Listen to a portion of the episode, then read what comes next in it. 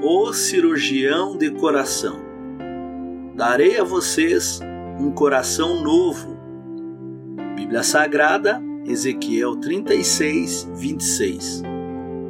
A graça é Deus como cirurgião de coração, abrindo seu peito, removendo seu coração, envenenado com orgulho e egoísmo e colocando em você como que um novo coração. Você pode chamar isso de transplante de coração espiritual. Tara Stork entende esse milagre como qualquer pessoa. Na primavera de 2010, um acidente de esqui ceifou a vida de sua filha de 13 anos de idade, chamada Taylor. O que se seguiu para Tara e seu marido foi o pior pesadelo: despedida e uma enxurrada de perguntas e lágrimas. Eles decidiram doar os órgãos de sua filha a pacientes necessitados. Poucas pessoas precisavam mais de um coração do que Patricia Winters.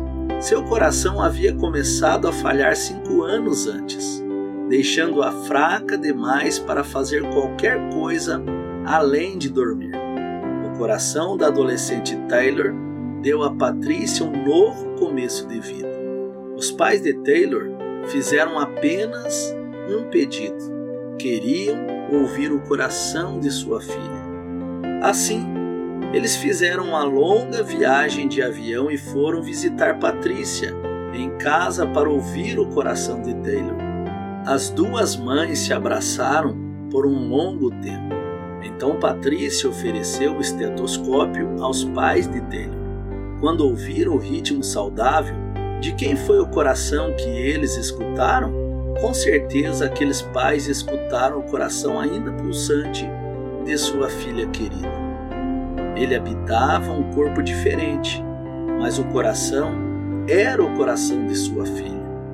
E quando Deus escuta o seu e o meu coração, ele de modo semelhante ouve o coração pulsante de seu filho. Em seu amor, Cristo deu a sua vida, o seu coração para nós. O cristão é uma pessoa em quem Cristo está vivendo não consegue perdoar um amigo? Não consegue encarar o amanhã? Não consegue perdoar o seu passado? Cristo pode mover você de uma vivência sem graça para uma vida cheia de graça. O propósito de Deus não é só de colocar você no céu, mas colocar o céu dentro de você, fazendo o seu coração bater forte pelas coisas do céu ainda nesta vida.